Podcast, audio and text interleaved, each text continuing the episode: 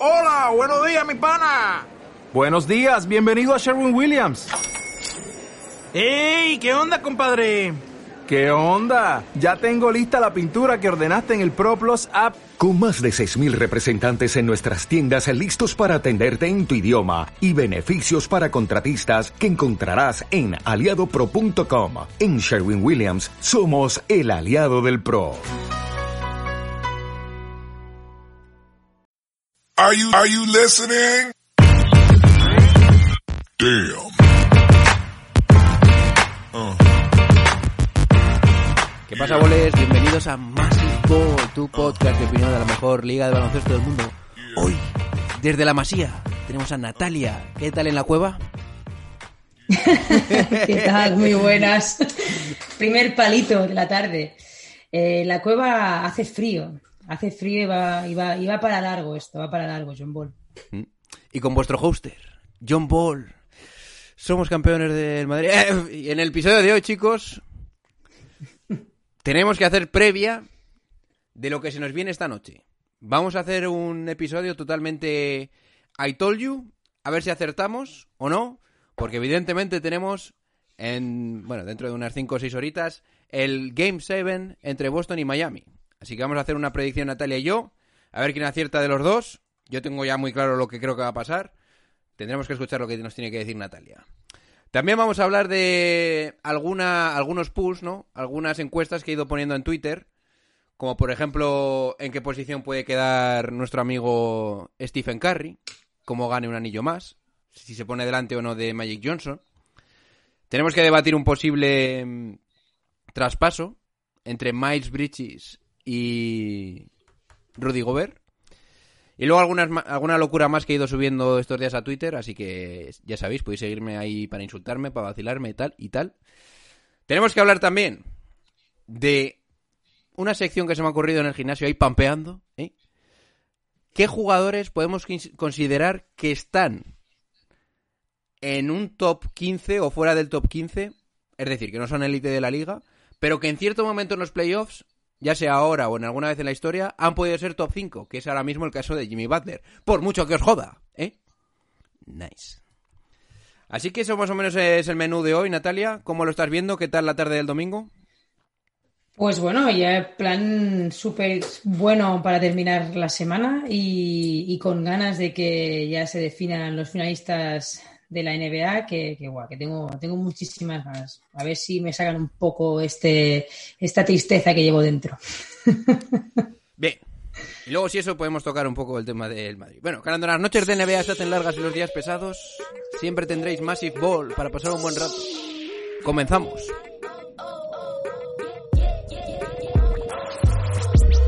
Are you kidding me? His very first move as the executive was to sign Lamar Odom, who was on crack. Take that for data.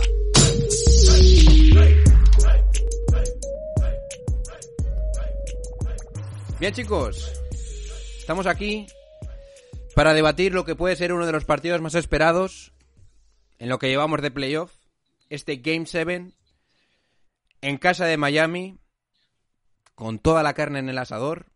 Miami se enfrenta a Boston con un 3-3 y yo ahora mismo te digo que no tengo ni puñetera idea de lo que puede pasar.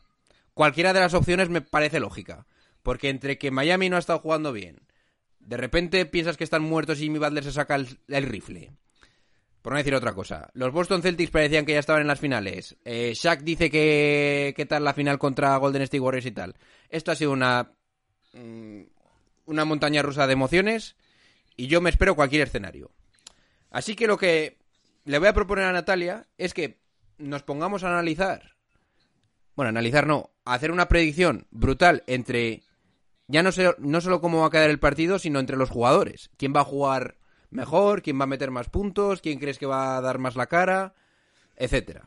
¿Vale? Entonces, Natalia, primera pregunta de todas. ¿Quién crees que gana el partido? Es súper difícil, ¿eh? Pero yo tengo una apuesta y, y es lo que aposté ya en mis predicciones y yo voy a ir con Miami, que va- vamos, que gana Miami. Bien, ¿Por cuánto gana Miami? ¿Es palizón? ¿Es No. eh, muy ajustado? No, no. ¿Se decide en el último minuto? ¿Cómo va esto? Yo eh, creo que va a ser, mi sensación, por ser un séptimo partido, yo creo que va a ser un partido de ajustado, va a ser físico, va a ser un partido que van a predominar las defensas, en el que vamos a ver muy poca anotación, es decir, no creo que nos vayamos a los 100 puntos. Así que yo creo que va a ganar Miami por una diferencia de entre 5 o 10 puntos, no más. Y creo que va a ser un poco el partido en el que, bueno, pues va a van a haber recortes de, de un equipo, del otro, hasta que finalmente uno se, se despegue. Y yo creo que ese despegue va a pasar en el tercer cuarto. Así, a mi sensación, ¿eh? ¿Algún dato más que quieras añadir ya que te veo sobrada? Bueno, sobrada no, es que esto es a ver, a ver, a ver, a ver qué es lo que se me ocurre. Pero, hombre, no sé, yo creo que eh, es que es muy, es muy difícil de predecir, porque ha sido, sí ha sido una serie muy complicada de, de predecir, porque ve- veíamos un partido que era muy superior Boston, luego otro Miami. Hay que tener en cuenta que Miami eh, no ha estado al 100% eh, desde el tercer partido, en el que Valder se lesiona, luego si te fijas el cuarto y el quinto son dos partidos horribles. No sé, yo tengo la, la sensación y por eso me, me- me guío o me, o me dejo guiar por, por Miami. Y es que después del- de la exhibición que hizo Butler el otro día, de Kyle Lowry, que también estuvo muy bien, yo creo que los jugadores van a salir con otra mentalidad y me da la sensación de que se van a reivindicar otros jugadores, llámese Adebayo, y que creo que va a ser importante en, en este partido. Ok. Y, y me estoy mojando un montón, ¿eh? Que esto no. Voy a dar yo mi predicción y luego vamos a analizar quién va a meter cuántos puntos. Yo creo que va a pasar lo siguiente. Me podéis perdonar, yo creo que gane Miami, ¿eh?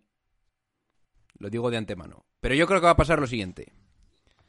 Yo creo que Udoka y el equipo y el staff técnico de Udoka se van a dar cuenta que básicamente lo único que tienes que hacer en este partido es hacer dos puñeteros contra uno, dos contra uno a Jimmy Butler. ¿Vale? Eso creo que va a pasar. Vamos, si no pasa, sois bobos. Josemi, te lo digo a ti en tu cara, a Barbecue y a todo el mundo. Y a Darwin. El Manuel de Puerto Rico y puedo seguir así hasta suicidarme. Si no hacéis un 2 contra 1 a Jimmy Butler, sois idiotas. Si eso ocurre, y aquí lo digo ya oficialmente, creo que va a ganar Boston.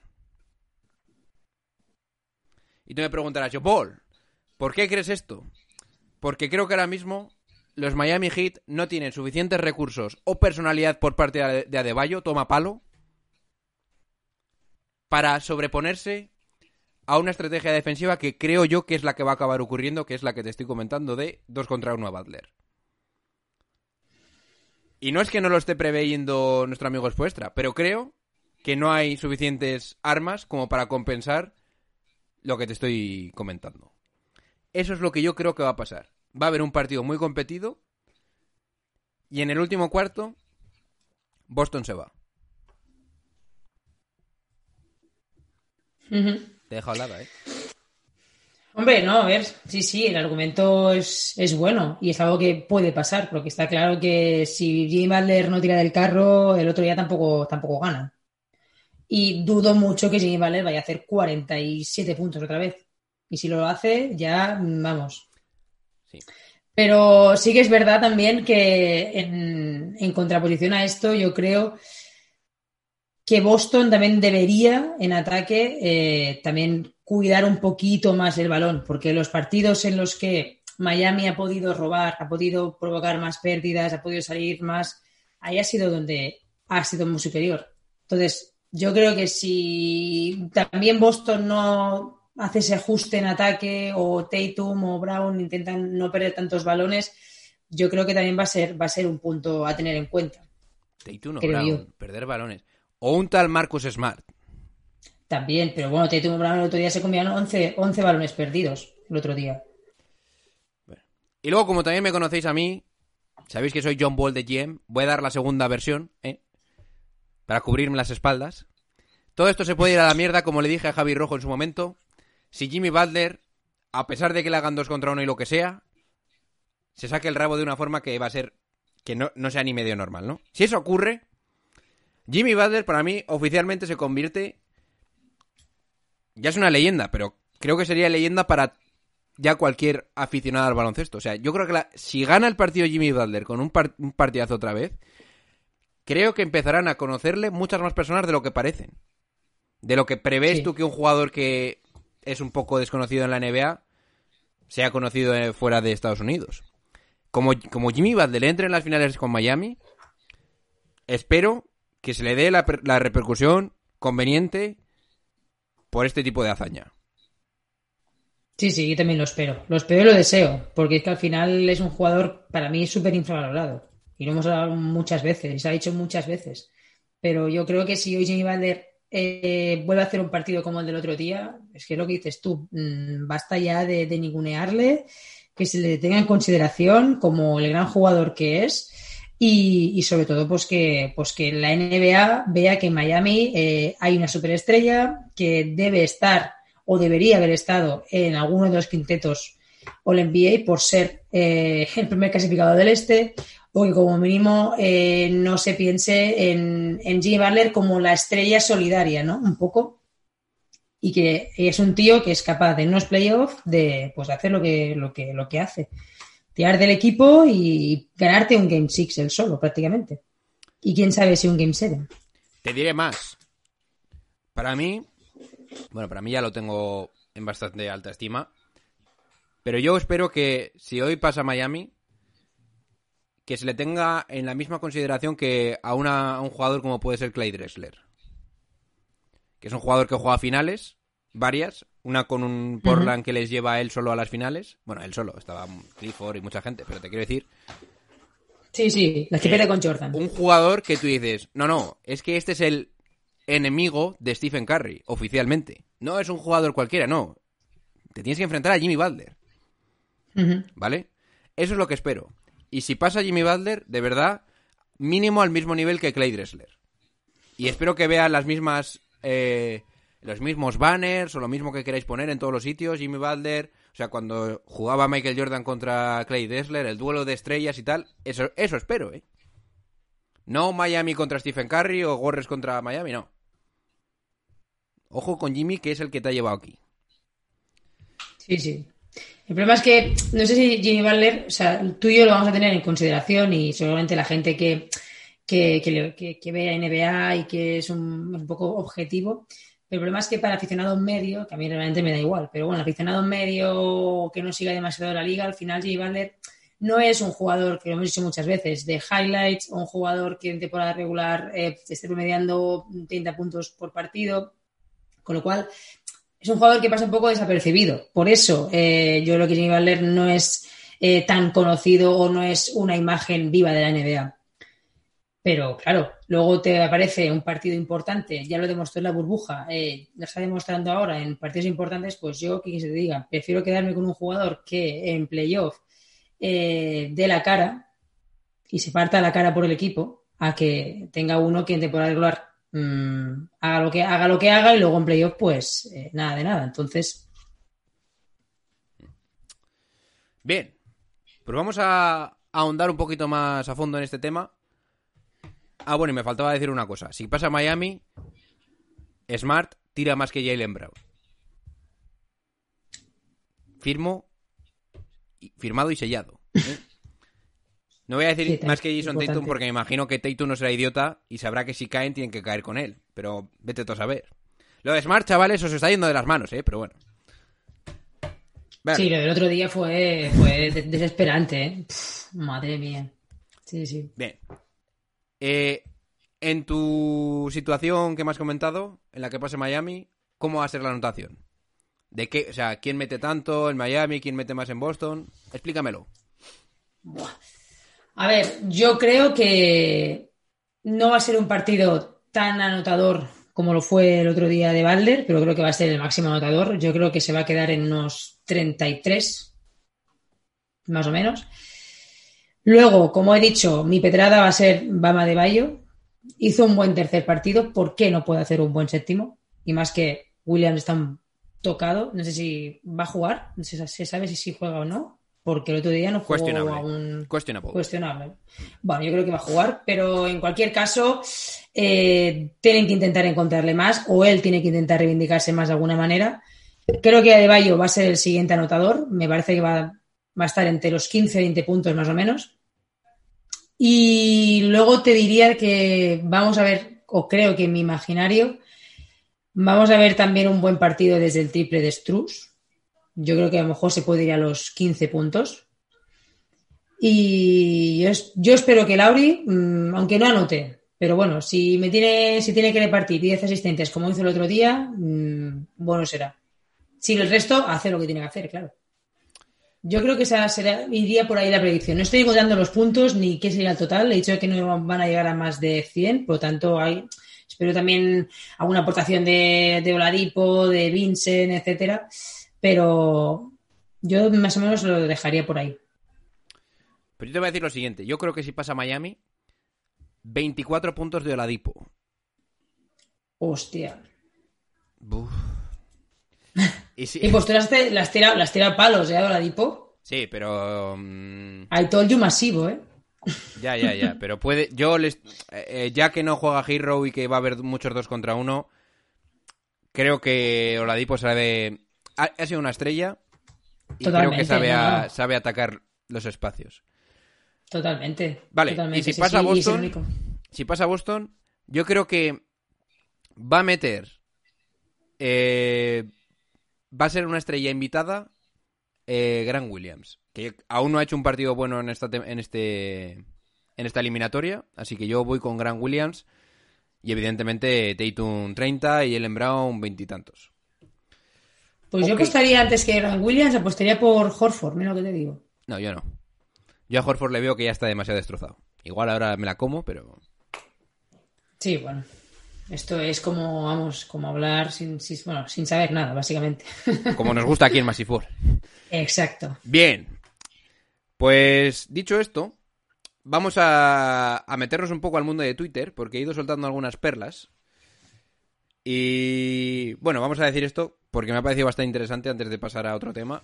En mi encuesta, que he preguntado quién pasa en el Game 7, Miami o Celtics, ha sido 51% a favor de Celtics, 144 votos, y 48%, 48%, 48,6% a favor de Miami. O sea que, ojito, ¿eh? Bien. Eh, encuesta del, 20 del 27 de mayo.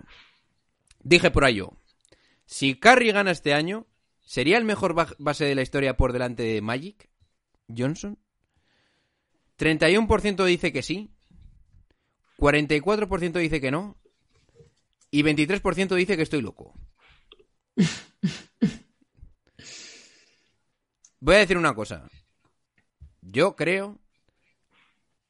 Yo digo que sí. Antes de, de deciros nada más. Y os explico por qué. Magic Johnson, su. Su achievement, su logro más importante, para mí, aparte de, de hacer el Showtime, es ese anillo en su año rookie, que es una cosa que yo veo que muy poca gente va a ser capaz de hacer o de repetir jugando como pivot y tal. Era esa era otra época, ¿vale? Pero bueno. Para mí eso se compensa con el esfuerzo o con la creación, no, con el esfuerzo no, con la capacidad de hacer cambiar la liga con el triple que es el que el precursor Stephen Curry. Para mí eso se equipara. Entonces, claro, si se equipara, al final son cinco anillos de Magic y en teoría serían cuatro anillos de, de Curry.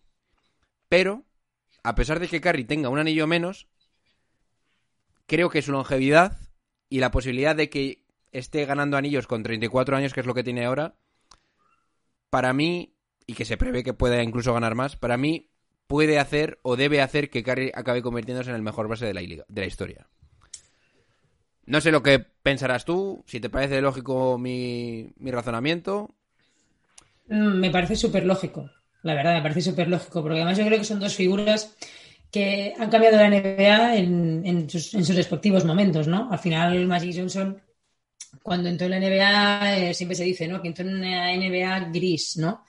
Y que él y sus Lakers le pusieron cierto color, ¿no? Cierta, cier- cierto dinamismo al juego Y yo creo que eso fue un cambio eh, en la NBA. Y luego, pues claro, Stephen Curry ha sido el otro cambio, el precursor del triple, eh, bueno, pues un jugador en el que ha marcado una antes y un después en, en el estilo de juego eh, de la NBA. Entonces yo creo que son dos perfiles que totalmente podrían, eh, bueno, pues que han cambiado la NBA. Lo que pasa que yo todavía me cuesta, me cuesta ver a Curry por delante de, de Magic Johnson todavía. Claro, si Curry gana dos anillos más, eh, pues seguramente hablaremos que sí, pero yo de momento no lo pongo. Para quien se lo esté preguntando, Magic tiene tres MVPs, Curry tiene dos, como bien lo sabéis, seguidos, el único unánime. Pero a mí lo que me lo que me choca un poco, por así decirlo, es que Magic solo juega realmente como 15, 14 temporadas. Espera. Desde el 79 hasta el 96 con cuatro entre medios sin jugar. O sea que son 11 temporadas. Sí. Entonces, claro, tú dices, bueno, pero es que esto, si hubiera jugado, hubiera- igual, igual, igual tuviera más títulos. Yo me. Pero yo también- hubo una época, yo te digo en serio, hubo una época que me veía todas las finales y todas estas cosas. A mí, Magic, o sobre todo en su última etapa, que jugaba de 4, que no sé si lo habéis visto, yo Ujú. me vi muchos documentales y esas mierdas que ponían. A mí, Magic, en los últimos años, e incluso en el año antes de retirarse, tampoco me parecía. Juegas esas finales contra Jordan, y en las finales se los come, se lo- con todo el respeto, se lo come Pippen. Make no mistake. Bueno, pero también es verdad que era otra época, yo creo. ¿eh? No puedes equipararlo. Yo creo que no se puede equiparar. En las O sea, finales el- con Chicago, ganan el primer partido Sí, Magic Johnson, y, y ya luego- está. Y luego no la huele. y luego y sube. Literal.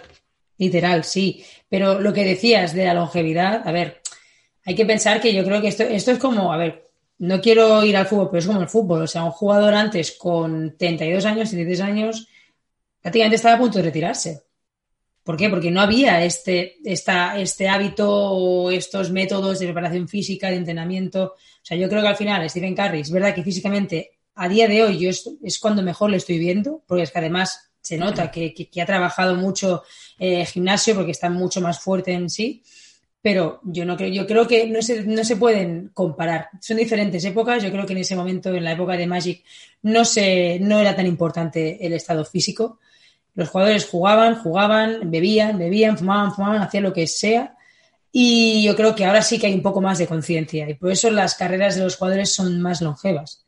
Entonces, yo creo que Magic no lo pudimos ver más, también por todo el tema, supongo que de, la enfermedad y demás, ¿no? Pero yo creo que también fue un poco eso, el factor físico al final. Entonces, yo creo que Stephen Curry puede superarle, veremos si puede superarle, pero puede superarle en, en títulos, pero aún así es, bueno, yo creo que es porque mucho mérito tiene eh, el estado físico actual de Stephen. Que Stephen Curry hace 20 años o 30 años a lo mejor ya estaría como jugador de, de rol, o Pero ni jugaría. ¿no.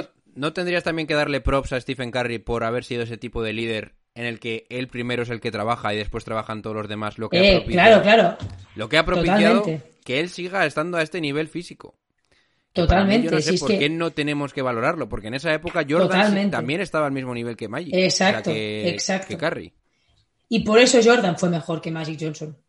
Porque también tuvo esa capacidad de Yo con todo el seguir respeto, trabajando. yo con todo el respeto, eh, para mí no había ni comparación. O sea, eh, Claro, claro, claro, claro. pero escucha, no Pero- por el nivel físico, sino por la técnica. No, no, claro. Volveros sí, locos sí, lo sí. que queráis. Pero Sí, sí, pero, pero volviendo al, a- al apartado físico, en este caso, Jordan también es el primer ejemplo de, de- de jugador que, que se cuidaba y que era el primero en llegar al entrenamiento, el último en irse. Y Stephen Curry es, pues, en esta línea.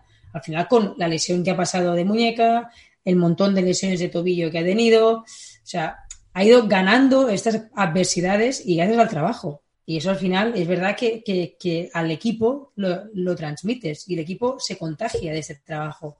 Y está claro que Stephen Curry es un, un gran líder, igual que también lo fue Magic Johnson, seguramente desde otra faceta. Ok. Mi Yo. opinión, vamos. Sí, sí, no, totalmente respetable. Yo zanjaré esto diciendo que para mí es muy importante si gana Curry este anillo, cómo lo gana. Porque si lo gana rollo destrucción, no hay opción 4-1, 4-0 con Sí, un con 25 o más para mí, yo me atrevería a ponerlo ya por delante de, de Magic, ¿eh? te lo digo en serio. Pero bueno. También si, No, lo yo gana, estoy viendo que además si lo gana de una forma normal y se duda de quién es el MVP, pues callaré. Pero son No, yo muchas estoy viendo finales ya, ¿eh? Stephen- Yo estoy viendo a Stephen Curry también en un nivel de juego muy distinto al de hace unos años también. Un nivel mucho más maduro. O sea, se nota que, que- ha trabajado también en aspectos de su juego. O sea, yo creo que al final estamos, estamos viendo tal vez la, el, el top de madurez mm, como jugador de Stephen Curry.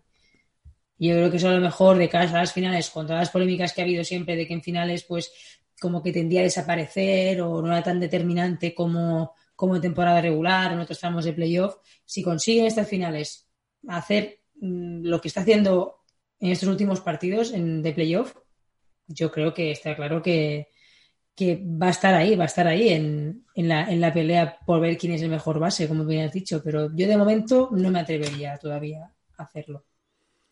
Ok. Eh, otra de las cosas que he subido a Twitter, ¿eh? Arroba real vale... No, real John Ball, ¿eh? Ni te lo sabes, tío. Real John Ball. Eh, es estas, estas locuras, es un traspaso en el que propongo hacer lo siguiente. Miles Bridges de Charlotte a cambio de Rudy Gobert. Yo entiendo que sería a los Hornets los que tuvieran que dar alguna compensación más, porque evidentemente el otro es un All-Star, mejor defensor. Yo hasta ahí llego, no os volváis locos que no voy a pelo, ¿vale? Os voy a decir lo que ha pasado en estos últimos años que yo creo que es importante. En este último año, mejor dicho. Miles Bridges.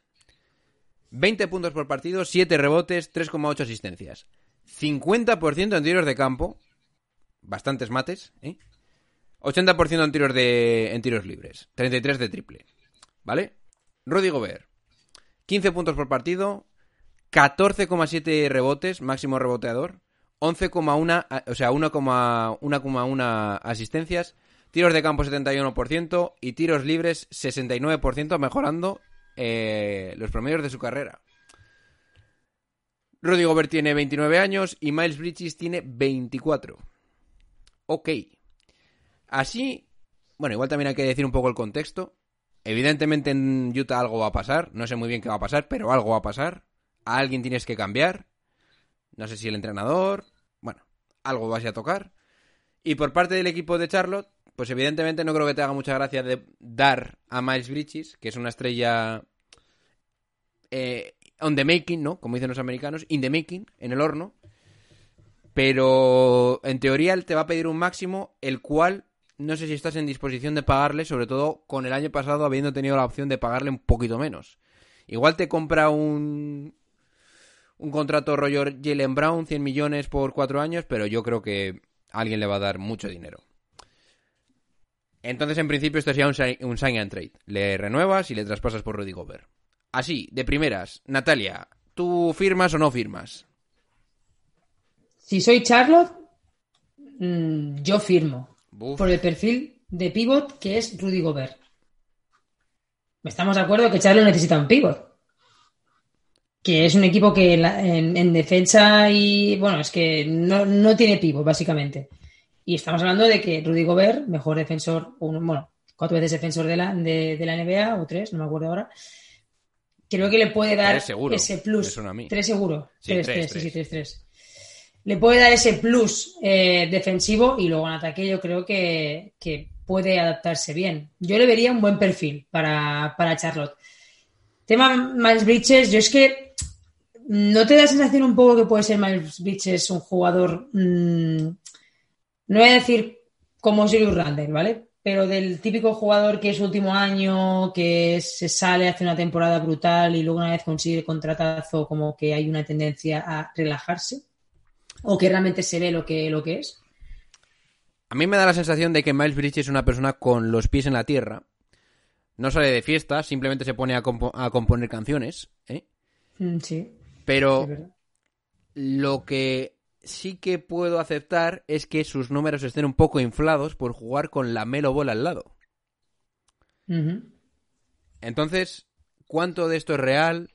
¿Cuánto de esto te puedes creer? Claro, esto- ¿Puedes tener una proyección? Claro. ¿Puede aumentar? A mí personalmente me parece que sí. Porque además sus números en cuanto a porcentajes de triple van mejorando, que es quizás lo más importante para su juego. Sí, sí, sí. Y otra cosa no, pero físico tiene para, para dar y tomar. No, Entonces, yo, está claro, ¿eh? yo haría el traspaso 100% si soy Utah. O sea, si soy Charlotte. Si soy Utah... Por eso. Sí, no, sí. perdón, Si perdón. soy Utah, me- no, no, no, perdón, si soy Utah. O sea, me quedo con Miles Bridges seguro. Y si es, es Charlotte, no lo harías. No te pega Gobert mm, en Charlotte. No me sí pega, me pega. A mí no me pega por el hecho de que creo que no es de la edad que a ti más te gustaría que fuese tu pivot. Porque si tienes a la Melo muy joven. O sea, de verdad es muy complicado conseguir a uno como a una persona como Robert Williams, pero no este Robert Williams, sino el Robert Williams de hace dos años. Sí, con proyección, ¿no? Que Sí. tenga- puedas de- desarrollarlo. Porque yo me pongo como John Ball de GM y digo, ¿cuántos años tengo para que me empiecen a pedir la cabeza como no haga nada? Al menos dos, Ya. ¿no? No, no, y aparte que el contrato de, de Rudy Gobert, hostia, hay que comérselo, ¿eh? Bueno, eso es lo de menos, pero Sí, sí. Mm, lo- esto no sé si lo sabéis o lo tenéis muy en cuenta. Los, los general managers, dependiendo un poco de cómo está en su situación, hacen ciertos traspasos.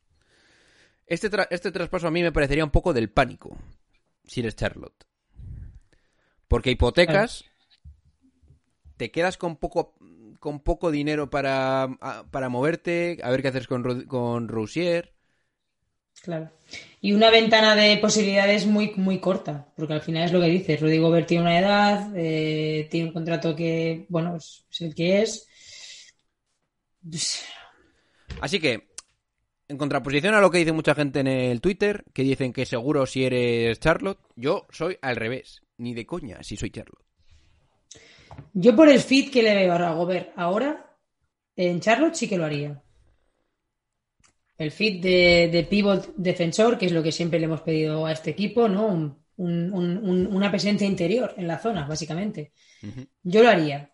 Pero, claro, ahora me explicas también esos argumentos de, de la edad y tal. Pues, Claro, también es un punto en contra, pero es que al final también tienes que jugártela de alguna manera. Vete a saber si Miles Bridges va a aceptarte o no lo que le des. Entonces, claro, también, tam- también tienes que cubrirte las espaldas por eso. No vas a, a dejar que se te vaya un jugador como Miles Bridges. Tendrás que hacer algo, tendrás que buscar algún traspaso. Yo, no sé, yo no, no lo veo tan mala opción. Así de primeras, yo sí que lo haría. Bueno, pues simplemente te digo que estás loca. Eh, vamos a pasarnos a... Y luego, y luego, y luego, le- bueno, el eh, espérate. ¿Y el encaje que le ves a Miles Bridges en Utah? En Utah Porque me cuesta verle. No, no, aquí en Utah estamos aquí destruyendo el equipo. Ah, vale. Destru- vale, modo destrucción. Vale, vale. Y que se vaya Donovan, que se vaya... Miami. Sí, sí, sí, sí, se vaya con Lee y empiezas a construir sobre Miles Bridges, lo que puedas construir, que evidentemente no es una primera espada, pero te aseguras probablemente, ya que eres de esos equipos que no te gusta hipotecarte, sobre todo en cuanto a rondas, y el año que viene te enganchas un top 5 y a ver qué pasa. No, y es un equipo que tienes un mercado pequeño, que tampoco te van a querer muchos agentes libres, o sea, que tienes que hacerlo así. Así son las cosas y así os las hemos contado. Eh, vamos a ver. vamos a ver lo que quería hablar con Natalia. Y es este pequeño juego de memoria. Y es. Bueno, vamos a hacer una pequeña pausa y os lo contamos en el descanso. Después del descanso. Venga, chicos, dentro intro.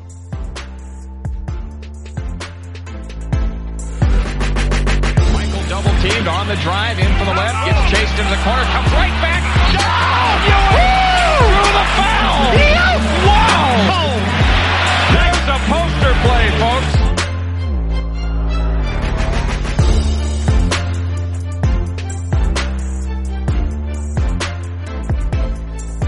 Bien, chicos, volvemos con Massive Ball. ¿eh? Y con nuestro pequeño juego de memoria. O nuestras proyecciones. O nuestras cábalas. ¿eh? ¿De qué jugadores podemos recordar que hayan tenido un papel similar al de Jimmy Butler este año en los playoffs? En cualquiera de la historia que hayamos vivido. Yo no me voy a poner a decir que uno de ellos puede ser James Worthy.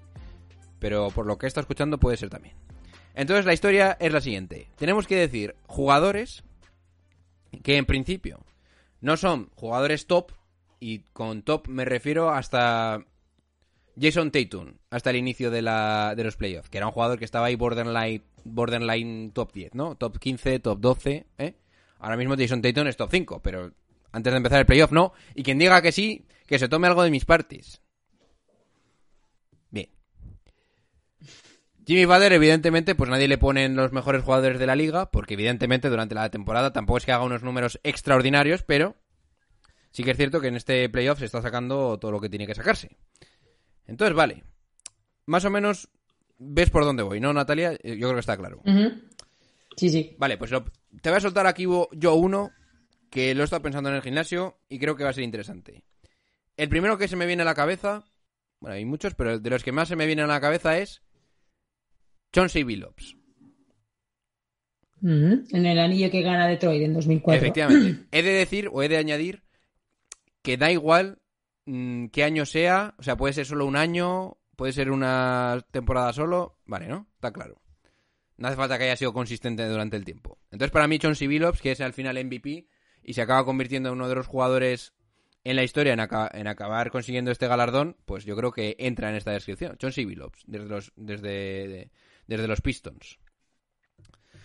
¿Qué más tienes por ahí? Vamos uno cada uno. A ver, yo había pensado también, eh, bueno, claro, tal vez en esa época ya era top 15, pero para mí fue brutal la actuación que hizo en playoff y es la de Dwayne- Dwayne Wade en los playoffs del 2006, que Miami gana el anillo. Eh, bueno, esas actuaciones fueron brutales. Entonces, yo creo que también ahí, pues, tiró muchísimo de- del equipo y fue al final el que, el que, bueno, las finales son que también fueron brutales y fue al final el que se llevó el anillo. Yo le pondría ahí. Lo que pasa es que, claro, Dwayne Wade yo creo que también estaba ya dentro del top 15. Pero en ese momento sí que se puede haber puesto yo top tendría 5. dudas, ¿eh? ¿Sí? Sí, sí, yo lo veo bastante bien porque yo creo que además se le consideraba, yo creo, como a Tatum en ese momento. Que estaba bien, pero no veías venir tanto potencial, yo creo. Hizo el salto en esos Sí, playoffs. está claro, está claro. Vale, pues voy a soltar aquí uno que lo tenemos un poco más reciente y es por los playoffs que hizo en la burbuja Jamal Murray. Porque este sí que no era top Sí. 15 de nada y los Totalmente. partidos que hizo no fueron normales. ¿eh? Totalmente, sí, sí. Que además lo podemos hilar con Donovan Mitchell, que en, es- en cierto Exacto, momento me lo has quitado de la boca. Sí, sí. también estaba en ese nivel. Aunque para mí Murray fue algo superior, ¿eh? Porque fueron más partidos, yo creo, si no me falla la memoria. Sí, claro, llegaron a finales de conferencia. Ok, Sí, sí. ¿qué tienes por ahí tú? A ver, a lo mejor aquí, ya por lo que te he comentado antes, te vas a tirar al cuello, me parece. Buah. Pero. a ver, yo por lo que vi en las finales de la burbuja, precisamente, yo Anthony Davis en esas finales, Buah. Hay que meterle top 5, tío. Ya, pero es que yo creo que Anthony Davis siempre ha sido por lo menos top 12. Sí, sí. Pero también, bueno, claro, venía del fichaje de. Claro, cuando estaba en New Orleans, yo creo que sí, que ya era top 10. Pero es que esos playoffs yo creo que se le consideró incluso, me atrevería a decir, casi casi top 3. Vale, te la puedo comprar. Te la compro, me gusta. Venga, va. Vas a soltar aquí uno bastante duro, ¿eh? Y su- supongo que estarás de acuerdo conmigo, y es los primeros años de Paul George contra Miami. Que para mí es la Hostia, mayor ejemplificación Indiana. de todo esto, porque tú veías a Paul George y decías, madre mía, pero si parece el segundo mejor jugador de la liga. Cuando Sí, le sí, hace el mate a Andersen, estábamos todos flipando, ¿eh? Y tú también, querido suscriptor. Sí, sí, sí, sí. ¿eh? Así que Paul George, del año 2012 o 13. 12 creo que era mejor, sí, 12. 12 o 11, efectivamente, sí.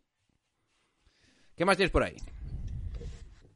A ver, eh, yo mm, volviéndome otra vez a lo más reciente, en los en el anillo de Toronto, mm, a ver, Kawhi Leonard era considerado top 10, estamos de acuerdo, pero todavía no era esa primera espada que, que lo, como no lo era en San Antonio, al final era un jugador que estaba con Duncan, estaba con, con Tony Parker Y yo creo que Kawhi Leonard una vez ya se fue a Toronto, fue la primera espada y yo creo que los playoffs que hace Kawhi Leonard son dignos de que estuviera en el top Oye, 5. Yo, más que. Yo esa no te la compro tanto porque yo pensaba que ibas a decirme Kawhi Leonard del 2016. Ah, de los, vale, también, de, la- de verdad. Sí, porque sí, en el también te lo he dicho, 2016 exacto. está a punto de cargar. Bueno, a ver, era un partido solo, pero tenía pinta de que igual se, cargaba a los Warriors.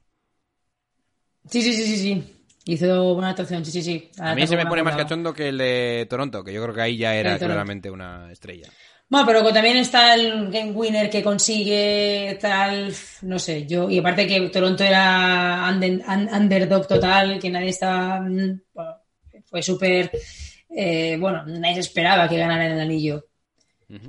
Entonces, yo le pondría por ahí. Bueno, pues ahora te voy a soltar uno low key bastante serio, ¿eh? A ver, Año 2018. Cleveland quinto, Indiana cuarto. Víctor Oladipo. Forzando hasta un Game 7 contra los, eh, co- contra los Cleveland Cavaliers. Que para mí fue el equipo que mayor cara le plantó en el este a los Cavs. Porque luego llega Sí, Toronto sí, sí, y esta gente que no, que es 4-0 y para casa. Víctor Oladipo en esa eliminatoria fue muy potente. Así que ahí te lo suelto. No sé si sería top 10, pero nadie se estaba esperando que mm, forzarle un séptimo partido a LeBron en ese momento era bastante bestia, entonces para mí subió bastante. sí, hombre, y tanto, y tanto. ¿Alguno más por ahí? Hostia, estoy ahora un poco fría ya, ¿eh? Estoy dando de mucha memoria, ¿eh? Si quieres suelto yo alguno más. A ver, suelta, si te los tienes preparados tú, suelta, suelta tú. que Solamente a mí se me escape algo. Para mí voy a soltar un momento a un jugador que en cierto momento para mí puso o, o comenzó el inicio de algo muy grande. David Booker en la burbuja. Cabrones. Mm. que os voy a matar a todos cuando se tira al suelo y gana el game winner. En ese momento, para mí, Devin Booker se empezaba a poner en el top 15 o por lo menos ya en la esfera de muchos. ¿Eh? Se que, estaba poniendo cara de estrella en esa época. Efectivamente. ese- lo que pasa es sí, que luego sí, viene sí. Chris Paul y. Bueno. Y se diluye un poco que sea él claramente la estrella, pero para mí ese momento fue muy duro. O sea, no, no, no fallaba nadie ahí. Ni Devin Booker ni nadie. Así que ahí te lo suelto. Bien. ¿Alguno más tienes por ahí? Ahora mismo, John Ball sí que ya me has pillado. Me has pillado ya, ¿eh? Es que me cuesta mucho acordarme de, tanta- de, de ciertas cosas. No soy como Choba, que es la Wikipedia andante de NBA. Vale, pues mira, lo que podemos hacer ahora es pasarle el testigo a nuestros amigos de. de la Masifneta, me- no me acordaba el nombre, y que suelten ellos algunos si tenéis balls, ¿eh? Así que, así que a ellos lo suelto y a toda la gente que quiera participar o incluso dejarlo en la línea caliente, pues nos podéis mandar ahí vuestros jugadores que creéis que hayan sido puestos en el mapa, por así decirlo, gracias a una actuación muy bestia en playoff, ¿vale? Os escuchamos. Ok, eh, vamos a pasarnos por último a la línea caliente, ¿eh? porque tengo tres audios, que además ahora vamos a intentar ponerlos más a menudo, porque ya que son las finales y tal, si no queda un poquito off date. ¿eh? Así que vamos a ver lo que dicen nuestros amigos de la línea caliente, que voy a recordar el número, que es 6- 603 1170 43, 603 1170 43. Si estás fuera de España, más 34. ¿eh? Ok, eh, tenemos el primer audio de Emmanuel de Puerto Rico, que tengo ganas de asesinar a este tío directamente, ¿eh? Así que no sé si tienes la muteada preparada, pero Preparada. la... vamos al lío. 3, 2, 1, ¡acción! Saludos, Borders. Este mensaje es para el Big O, Uy, don Oscar Fontecho. Nada, hace poco estaban hablando de un posible cambio de Ayton por Anthony Davis, ¿verdad? Que a la gente hablando entre nosotros mismos. Y dijiste que era un buen cambio, que la gente iba a empezar a decir que, que como Davis no ha jugado mucho, era un, un mal cambio para Phoenix, pero que Davis era un tremendo jugador y qué sé yo. Entonces cuando don Sergio le pregunta por Kyrie Irving, están diciendo después de no darle muchos años los Nets. Pues entonces Big O dice que pues que es cierto, que no pueden darle muchos años, porque cuántos años ha jugado, cuántos juegos ha jugado Kyrie en estas últimas temporadas, que apenas ha jugado, que no le pueden dar un contrato muchos años, porque para tener un jugador que casi no te juega, ¿cómo tú le vas a dar un contrato de, de muchos años? Después están hablando del All, del NBA Team. Y Sergio dice pues que LeBron no debe estar porque su equipo quedó fuera de play-in, que todos los demás jugadores, sus equipos están por lo menos en play-in. Y él dice que no, que LeBron tiene que estar porque es la, la cara de la NBA. Que a él no le importará si el equipo llegó a play-in o no, que, que LeBron por obligación tiene que estar en el All NBA Team, que sea el tercero, qué sé yo. Sergio le pregunta, pues, pues, ¿por qué no está Mitchell? Y Big O dice que Mitchell no está porque su equipo bajó de la temporada pasada a esta, que su equipo no es el mismo, que, que él no puede estar ahí porque no, porque su, su equipo no, no hubo mejoría de un año a otro, al contrario, que hubo, que hubo un bajón de equipo. LeBron sí puede estar aunque su equipo no entró ni siquiera a play-in. Pero Mitchell, que para nada es mi jugador favorito en estas cosas, pero Mitchell no puede estar porque su equipo bajó del año pasado a este, aunque entró directamente a playoff. Big Open, no sé, no entiendo. No entiendo por qué para algunas cosas sí es bueno cuánto tiempo jugó o el récord del equipo y para otras cosas no. No entiendo. Pero, Manuel, ¿dónde está la amenaza aquí? Palitos a Bicou. Bicou, da la cara, sí. Bien, pues va a dar la cara a Bicou en el siguiente audio. Pero cuatro segundos, no sé lo que va a decir. ¡Tres! ¡Dos! ¡Uno! ¡Acción! Hola Natalia, eh, que soy Boris. Una pregunta. ¿Modric es mejor que Xavi? ¿Cómo, cómo? Repite. Hola Natalia, eh, que soy Boris. Una pregunta. ¿Modric es mejor que Xavi? Ah, es Boris. A Natalia. Natalia, ¿es Modric mejor que Xavi? Sí, rotundo. Eh, O sea, esta pregunta me ofende. ¡Oh! Así de claro te lo digo. Te, se te van a echar en la... ca- Pero... ¿Y los valores? Eh, pero una cosa, John Ball, tú sabes que España gana un mundial, ¿no? Eh, ¿Y quién estaba en el centro del campo? Modric. Ah, no, que Modric llega a una final y no la gana. O sea que sí que, es, sí que es mejor Xavi que Modric, dices. Y tanto.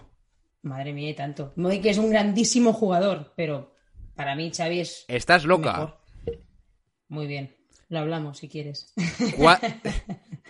Te voy a decir lo que dice Oscar, que yo no tengo ni puta idea de fútbol, pero para dar caña siempre estoy aquí. Según Oscar, y te lo digo yo que A también ver. es mi argumento ahora, Xavi solo tiene cuatro años buenos. Y Modric son ya demasiados años ganando la Champions.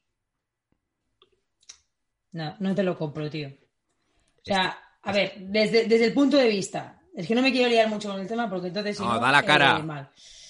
Desde el punto de vista, ¿vale? Vamos a hablar aquí ahora un poco de, de filosofía, lo que tú quieras. A ver, el Barça tiene un estilo de juego que es muy claro, ya hemos hablado antes, Valor. que será más o, menos, más o menos efectivo, ok. Pero la persona que mejor ha representado ese estilo de juego es Xavi Hernández, las cosas como son.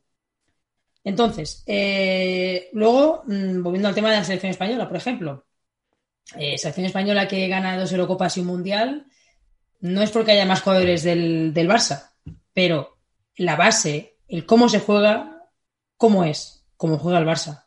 ¿Por qué quién hay centro del campo? Busquets, Iniesta y Xavi.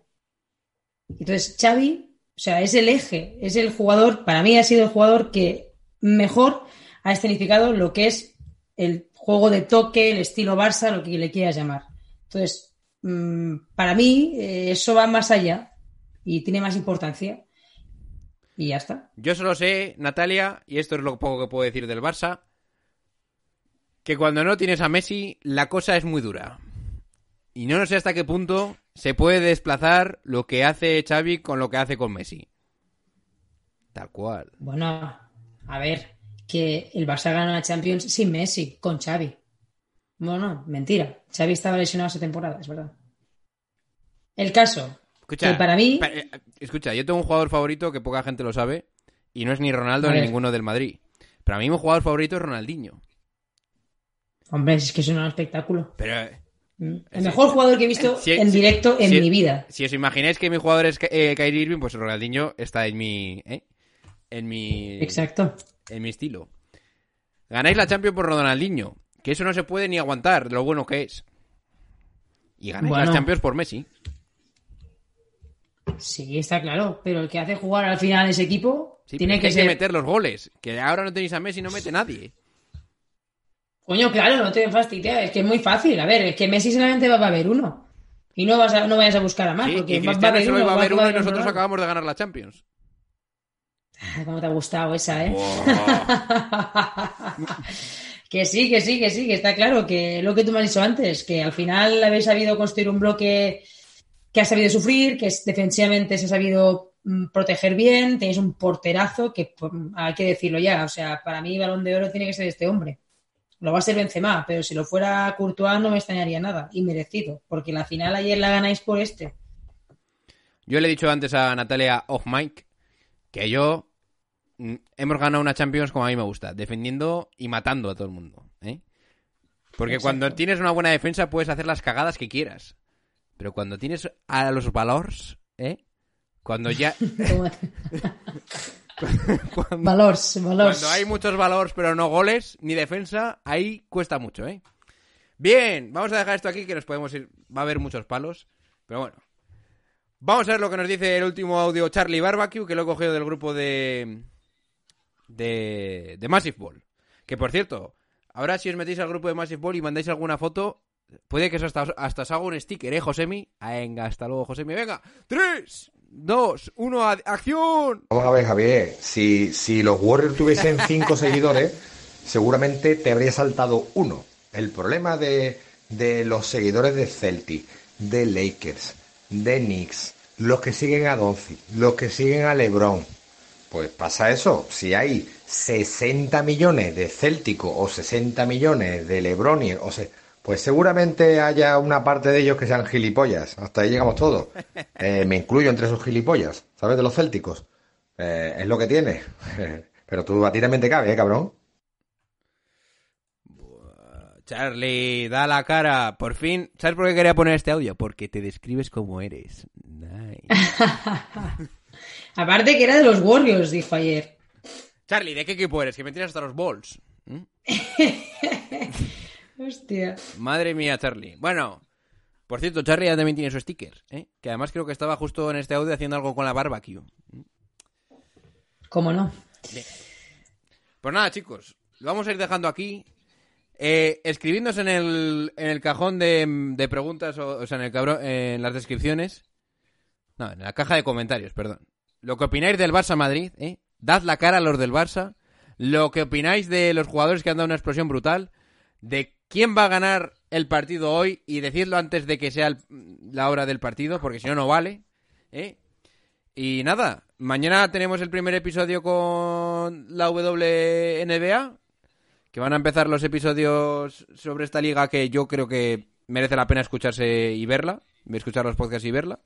Así que esperando a ver lo que sale de ahí. También nos podéis seguir, nos podéis seguir en Instagram, en Twitter, en Twitch, eh, en YouTube, en todas estas redes sociales. Apoyarnos económicamente si queréis en Patreon o en Evox. Y sobre todo seguid a Natalia en su handle que es Natalia MA93. Nice. Así que dicho todo esto, nos vamos despidiendo de ustedes. Se despide de ustedes vuestro, vuestra mujer Natalia desde la Masía Valors. Nada, hasta la semana que viene y, y visca el Barça. Nada más que tengo que decir eso. Y vuestro hoster, campeón por decimocuarta vez de la Copa de, de Europa. Y ya os digo que decimoquinta ya va seguro. Vuestro hoster, yo. 14. No, no, ya la 15, ya cuento la 15. Venga, 14 chicos, van ya. pasadlo bien. And I got love for David Fisdale too. And oh, by the way, when we talk about girlfriends and wives in the NBA, y'all need to take a look at Mrs. Fisdale. My God, she's something special. I assure you, you would see why that man is one of the happiest men on earth. Having said all of that, take that for data.